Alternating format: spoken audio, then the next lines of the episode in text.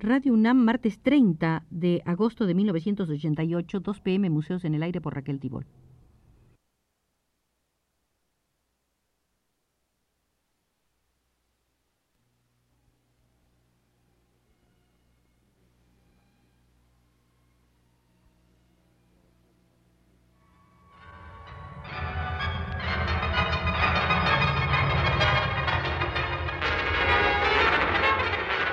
Radio UNAM presenta Museos en el Aire. Un programa a cargo de Raquel Tibol, quien queda con ustedes. Conducidos por la historiadora de arte, Josefina Alix Trueba, hoy realizaremos la sexta visita al Museo de las Exposiciones Universales, y veremos en lo particular los pabellones extranjeros en la Exposición Internacional de París de 1937.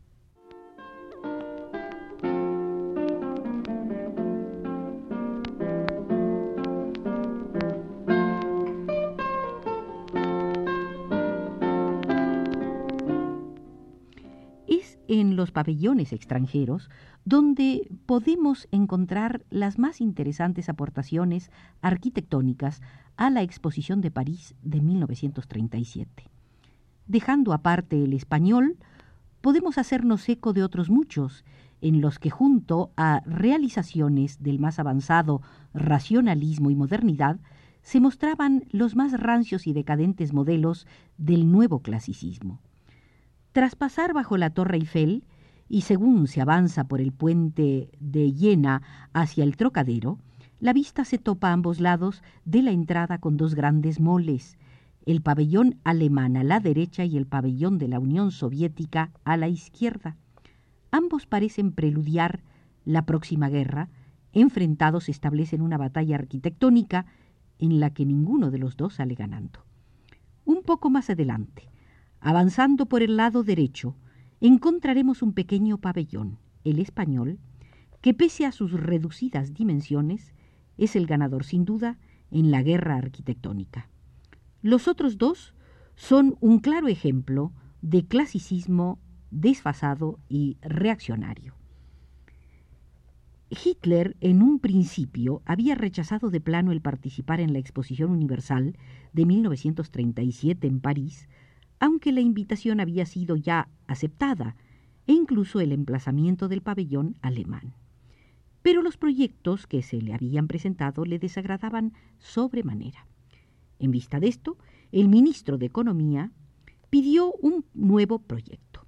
Los emplazamientos estaban repartidos de tal manera que el pabellón alemán y el pabellón soviético debían enfrentarse, rasgo de ironía de la dirección francesa de la exposición. El arquitecto alemán Ardel Speer dijo lo siguiente. Quiso la casualidad que durante una de mis visitas a París me extraviara en una sala donde se encontraba la maqueta secreta del pabellón soviético. Sobre un zócalo muy elevado, una escultura de una decena de metros de altura avanzando triunfalmente hacia el pabellón alemán. Contemplándolo, concebí una masa cúbica a la que daban ritmo unas gruesas pilastras que parecían detener este salto, mientras que desde lo alto de la cornisa de mi torre, decía Sper, un águila, con la cruz gamada en sus garras, medía con su mirada la pareja soviética. Conseguí, dice Sper, la medalla de oro. Mi colega, se refiere al colega soviético, también. Como hemos podido comprobar, el pabellón alemán era obra del arquitecto favorito de Hitler, Albert Speer, y su explicación y descripción del mismo no puede ser más elocuente. En cuanto a su validez artística, no tenía ninguna, meramente se trataba de mostrar el poderío del Tercer Reich y de establecer un campo de batalla frente a la Unión Soviética, utilizando los elementos arquitectónicos más rancios, por otra parte, los adecuados a un régimen como el que se había instaurado en Alemania.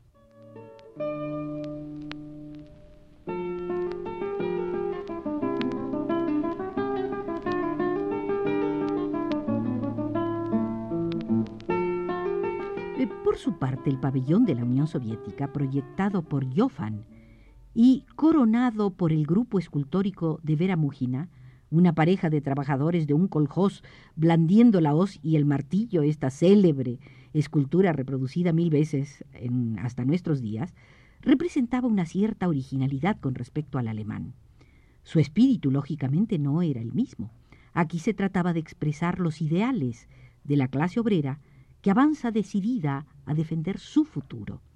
El alemán significaba la opresión y el triunfo de la reacción y del nazismo, y pese a que desde un punto de vista meramente estético y crítico sobre arte y arquitectura, el pabellón soviético suponía un claro retroceso sobre lo que había sido el arte en Rusia unos años atrás, no podemos medirlos por las mismas coordenadas. El pabellón de Joffan, el soviético, no es un puro alarde neoclásico como la pesada torre alemana, sino una estructura que en planta aparece como un gran rectángulo y en alzado como un plinto que va escalonándose hasta la fachada. Es una estructura que avanza, está en movimiento y en cierto modo no ha olvidado la lección del futurismo. Quizás lo más retórico de todo el conjunto sea el grupo escultórico de casi 25 metros que corona el edificio y en definitiva acaba comiéndoselo. El pabellón alemán, como el propio Sper no oculta, es una mera copia del soviético, pero en vez de avanzar frena, detiene, se dispone a levantar una barrera al progreso. Está bien hablar de retroceso desde el punto de vista arquitectónico, pero nos es imposible medir ambos con el mismo rasero. Situado frente al pabellón alemán, al otro lado del Sena se alzaba el pabellón italiano, otra muestra de la arquitectura fascista, aunque de mayor calidad que la alemana. Su autor, Piacentini, cabeza de los arquitectos adheridos al fascismo, había sido uno de los mayores defensores del estilo romano antiguo frente a los racionalistas. Pese a lo retórico de su pabellón, a la utilización de columnatas tipo loggia y a los coronamientos escultóricos, hay alguna lección del racionalismo que no se ha perdido del todo. Entre los pabellones extranjeros que demostraron su adhesión al clasicismo moderno quedan los tres mencionados como los ejemplos de mayor interés y mayor impacto, es decir, el alemán, el soviético y el italiano. Sin embargo, lo que dio calidad arquitectónica a la exposición, incluso más que la de las construcciones francesas, fueron algunos pabellones extranjeros que apostaron decididamente por la modernidad y por el progreso.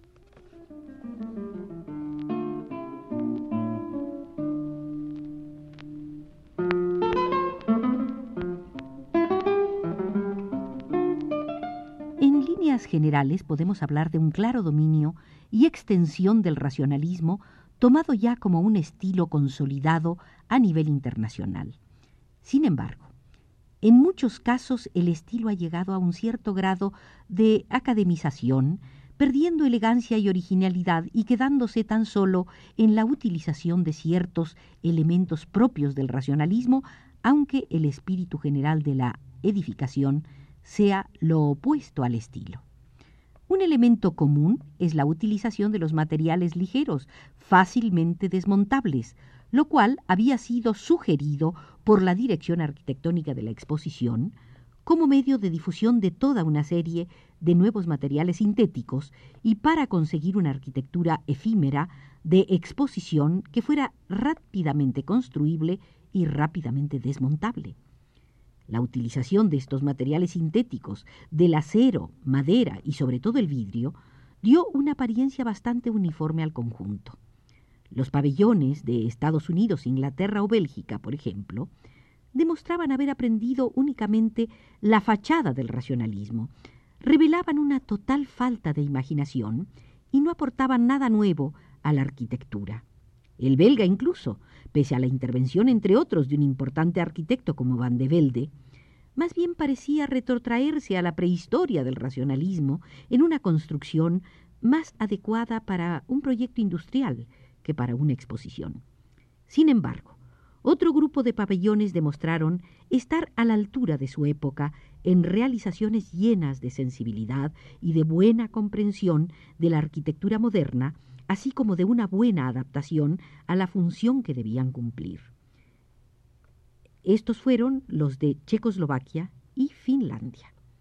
El pabellón checoslovaco, situado muy próximo a la Torre Eiffel y mirando al río, fue una feliz conjunción del arquitecto Kreskar y del ingeniero Polivka. Realizaron un edificio cúbico, de esquinas redondeadas, completamente cubierto por un muro cortina de cristal Thermolux. Bajo este cubo, un enorme voladizo avanzaba hacia el río formando una terraza y lo más sorprendente, la utilización de cuatro delgados soportes de acero que transferían al suelo todo el peso del edificio.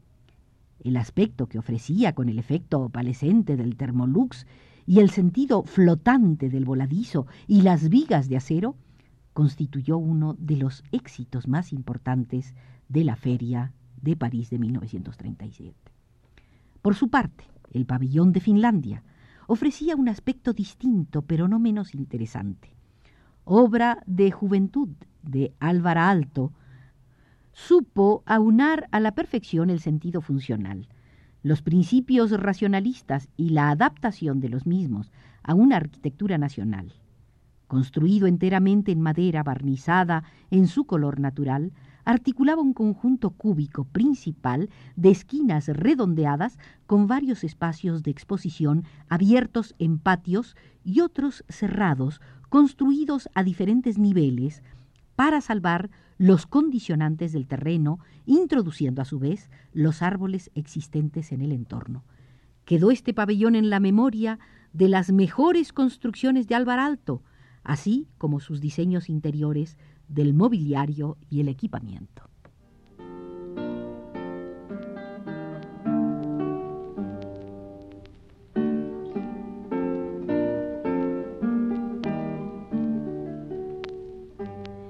Llegar a la originalidad de Checoslovaquia y Finlandia, los pabellones de Suecia, Austria, Dinamarca y Suiza dieron una muestra cuidada y elegante del llamado ya estilo internacional, aunque con aspectos originales que se salían de los rígidos principios racionalistas con la adopción, como hemos visto en los casos de Finlandia y Checoslovaquia, de la línea curva, en contraposición a la rigidez de las rectas, así como la utilización del colorido. En todos ellos encontramos una proliferación del vidrio en amplias superficies, tejados planos, estrechas vigas de acero y otros materiales ligeros. Sin embargo, desde el punto de vista de la mejor arquitectura racionalista y de las enseñanzas felices de Le Corbusier, solamente vamos a encontrar dos pabellones que pueden ser considerados sin miedo a exageraciones como las dos joyas de la arquitectura, no solo en la exposición del 37, sino en el conjunto de la arquitectura de los 30. Estos pabellones fueron los de Japón y España, ambos realizados por discípulos de Le Corbusier. El pabellón japonés fue la obra de Junso Sakakura, y lo mismo que ocurrió en el pabellón español, uno de los aspectos más interesantes a resaltar en la perfecta adaptación de los códigos racionalistas con elementos de la arquitectura tradicional del Japón. La elegancia, transparencia y simplicidad de las líneas tradicionales en la arquitectura japonesa quedaban perfectamente traducidas al código racionalista con utilización de acero y vidrio.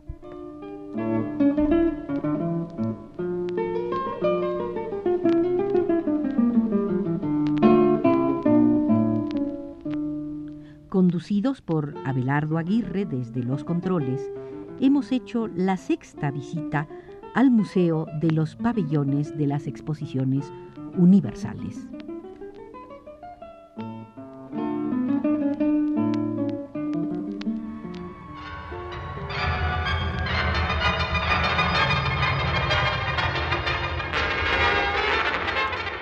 Radio UNAM presentó Museos en el Aire.